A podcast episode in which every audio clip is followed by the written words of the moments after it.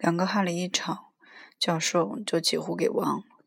突然，我讨厌他了。我赶忙摆脱他。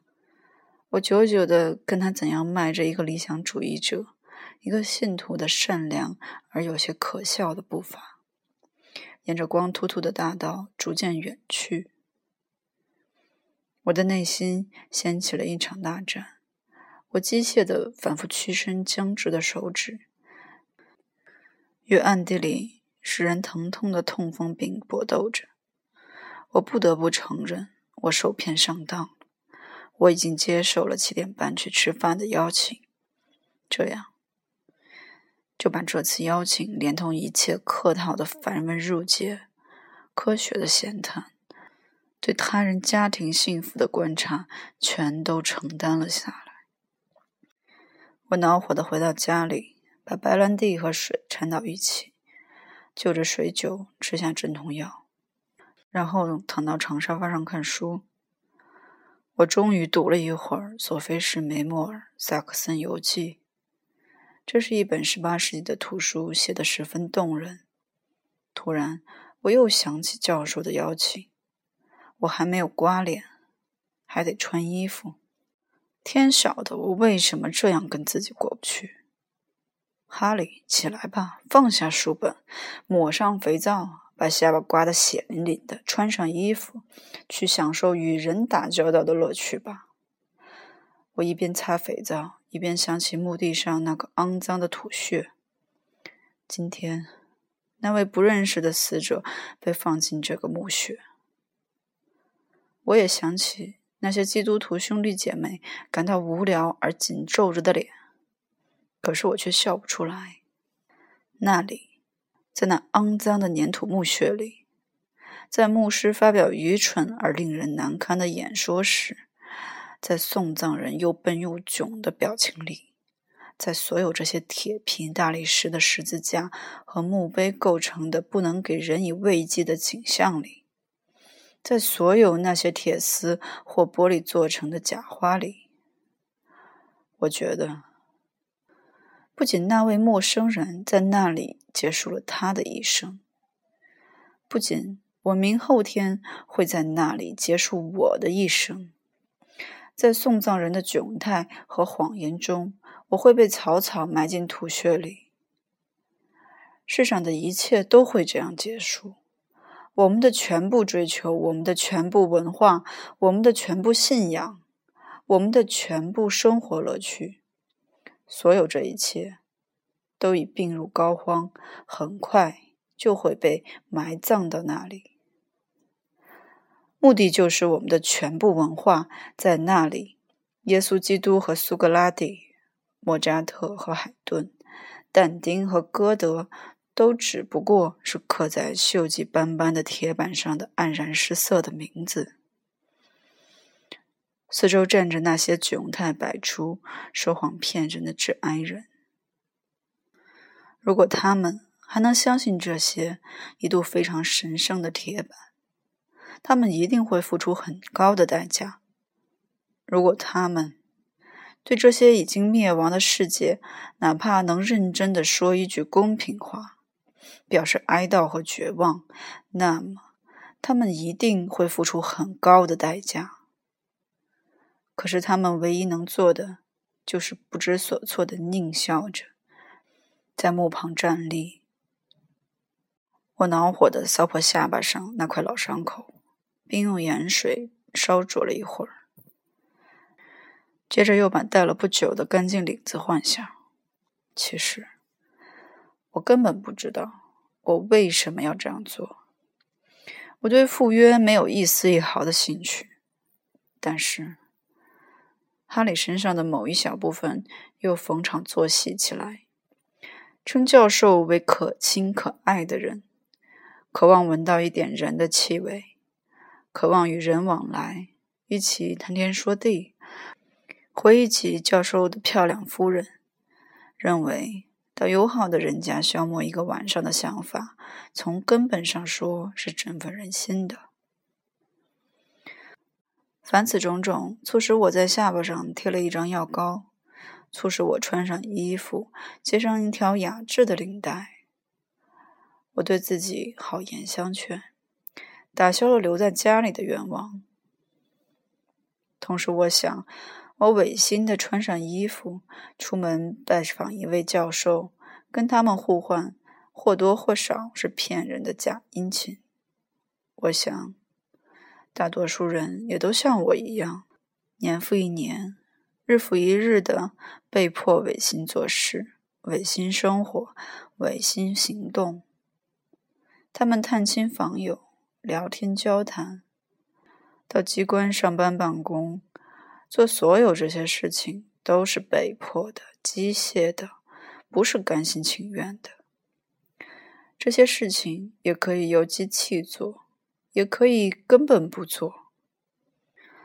正是这种永远运转不休的机械妨碍他们，如同妨碍我一样，批判的看待自己的生活，妨碍他们看清并感觉这种生活的愚蠢、浅薄、可疑、毫无希望的悲哀和空虚。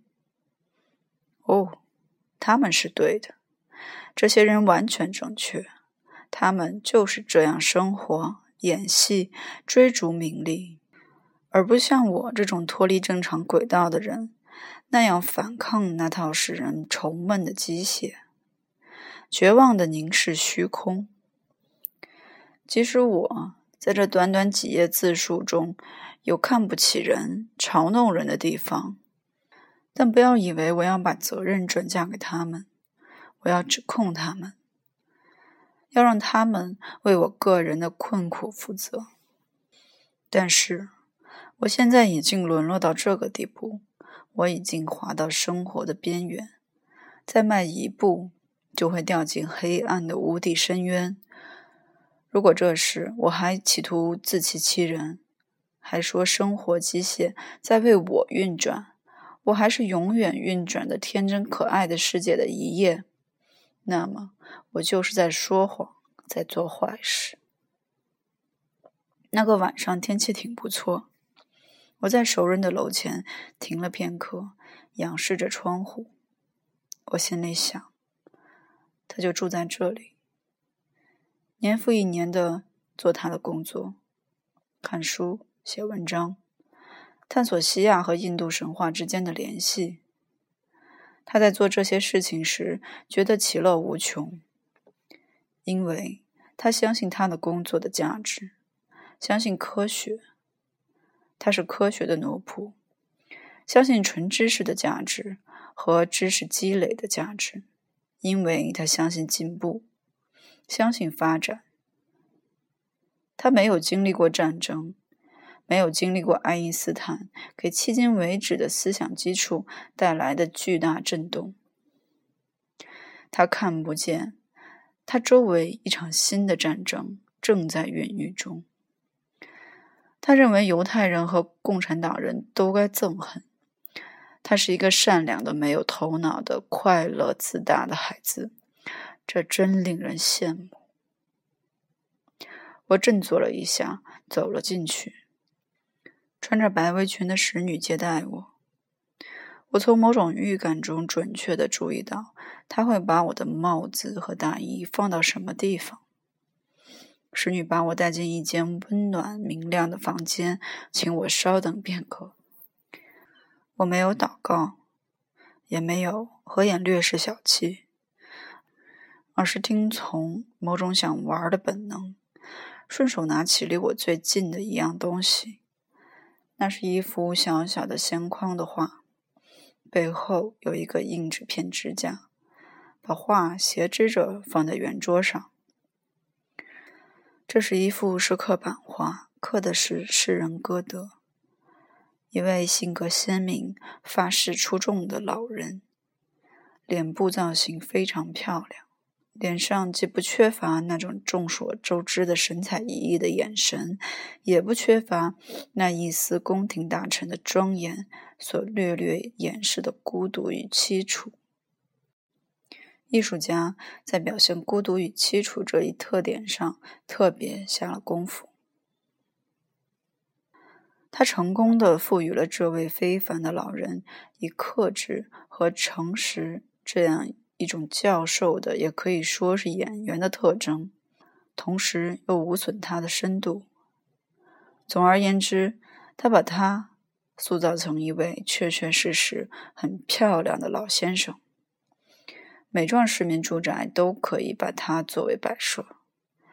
勤劳的手艺家创作了一系列形象可爱的救世主、耶稣十二信徒、英雄、思想巨人和政治家的画。我手里这幅画大概并不比这些画更令人不适。也许只是由于这幅画画技高超，才刺激了我。不管怎样。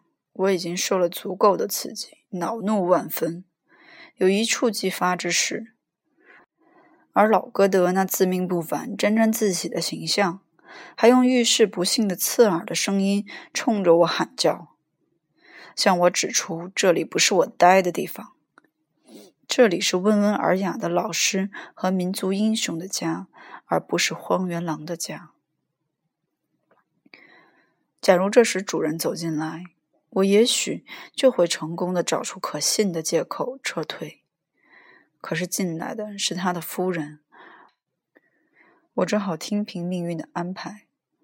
我感到大难临头，我们互相问候，不协调的事儿接踵而来。夫人祝贺我气色好，而我自己非常清楚，我们上次见面后的这些年里，我老了很多。他跟我握手，我那患风湿病的手指一阵疼痛，我就知道我老了。然后他问我的妻子可好，我只得老实告诉他，我的妻子已经离开我，我们离婚了。教授跨进房间，我们两人都很高兴，他也热烈的欢迎我。很快就表明情况是如何可笑。他手里拿着一张报纸，这是他订阅的，是军国主义和主战派的报纸。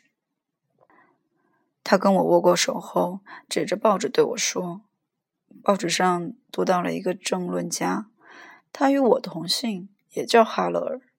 他肯定是个坏小子，是个不爱祖国的家伙。他曾拿皇帝寻开心。”他声言，他的祖国和敌国一样要对战争的爆发承担责任。这是什么混蛋？嗨，这儿够他瞧的了。编剧部把这个害虫狠狠批了一通，驳得他体无完肤。他看我对这个题目毫无兴趣，我们就谈起了别的问题。他们夫妻两个。事先真的都没有想到，那个可恶的人会坐在他们面前，而且如此可恶的人就是我本人。当然，干嘛要大声张扬，使他们不安？我暗自发笑，但我已不抱任何希望。今晚我还会有什么愉快呢？当时的情景还历历在目。当教授谈起卖国贼哈勒尔的一瞬间，我心里升起一种沮丧和绝望的难受感觉。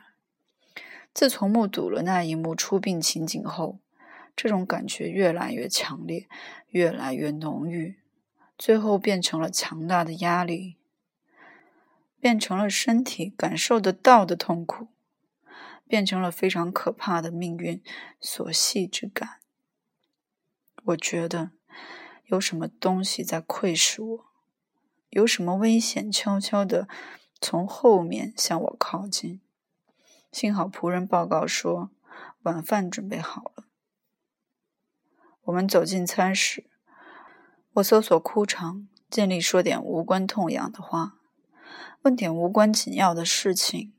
我边说边吃，比平时吃的多。我觉得自己越来越可怜了。我不断的想，我的天哪，我们干嘛要这样折磨自己？我清楚的感到，我的主人也并不觉得舒服。不管是由于我给人一种麻木迟滞的印象也好，还是他们家里本来就有不高兴的事，我觉得他们是费很大劲儿才装出这么活跃的。他们也向我问了一些事情，我却无法给予诚实的答复。很快，我就说了一大通谎话，每说一个字都得拼命忍住恶心。最后，为了引开话题。我讲起我今天目睹的安葬仪式，可是我的语气不对头，我的幽默一开始就让人扫兴。我们越来越谈不到一起。荒原狼龇牙咧嘴的笑。等到上了甜点，我们三个人都不怎么说话了。我们回到先头那间屋子，在那里喝咖啡和烧酒。也许。这会帮助我们恢复一点情绪，但那位大诗人又映入我的眼帘，虽然他是放在旁边的五斗柜上，我始终摆脱不了他。我听见内心那警告的声音，但还是把那幅画拿到了手里，开始与诗人争论起来。我完全被这种感情支配了，现在的情况无法忍受。我只有两条路：要么提起主人的兴趣，感动他们，让他们与我的话产生共鸣；要么完全破裂，不可收拾。我说：“但愿歌德并不是真的这个样子。你看，他这副自负高贵的模样，他摆出一副架子。”跟看肖像的尊敬的诸君眉来眼去，他表面像个男子汉大丈夫，心里却非常缠绵伤感。他肯定有许多可以被人指责的地方。我也常常对这位傲慢的老头有许多不满，但是把他画成这个样子，这可不行，这也太过分了。主妇见其斟满咖啡，哭丧着脸，匆匆走出房间。她丈夫既难堪又气愤地开了口，说：“这幅歌德画像是他妻子的，他特别喜爱他。即使您从客观上说是对的，你也不能说的这样尖刻。况且，您说的话是否对，我有不同的看法。”这您说的对，我承认。可惜我说话总爱尖刻，好走极端，这是我的习惯，我的毛病。不过，歌德自己情绪好的时候也是这样的。这位可爱的庸俗的沙龙歌德，自然永远不会说一句直截了当的刻薄话。我请您和夫人原谅，请您告诉他我患有精神分裂症，同时，请允许我就此告辞。教授有点难堪，又提出几点不同意见，一再说我们以前的谈话是多么有意思，多么有启发。我有关米特拉斯和奇里什纳的推测，当时给他留下了极深的印象。他曾经希望今天也如此，等等。我向他表示感谢，说这些话自然很亲切友好，但遗憾的是，我对奇里什纳的兴趣以及谈论科学的兴趣已经消失殆尽。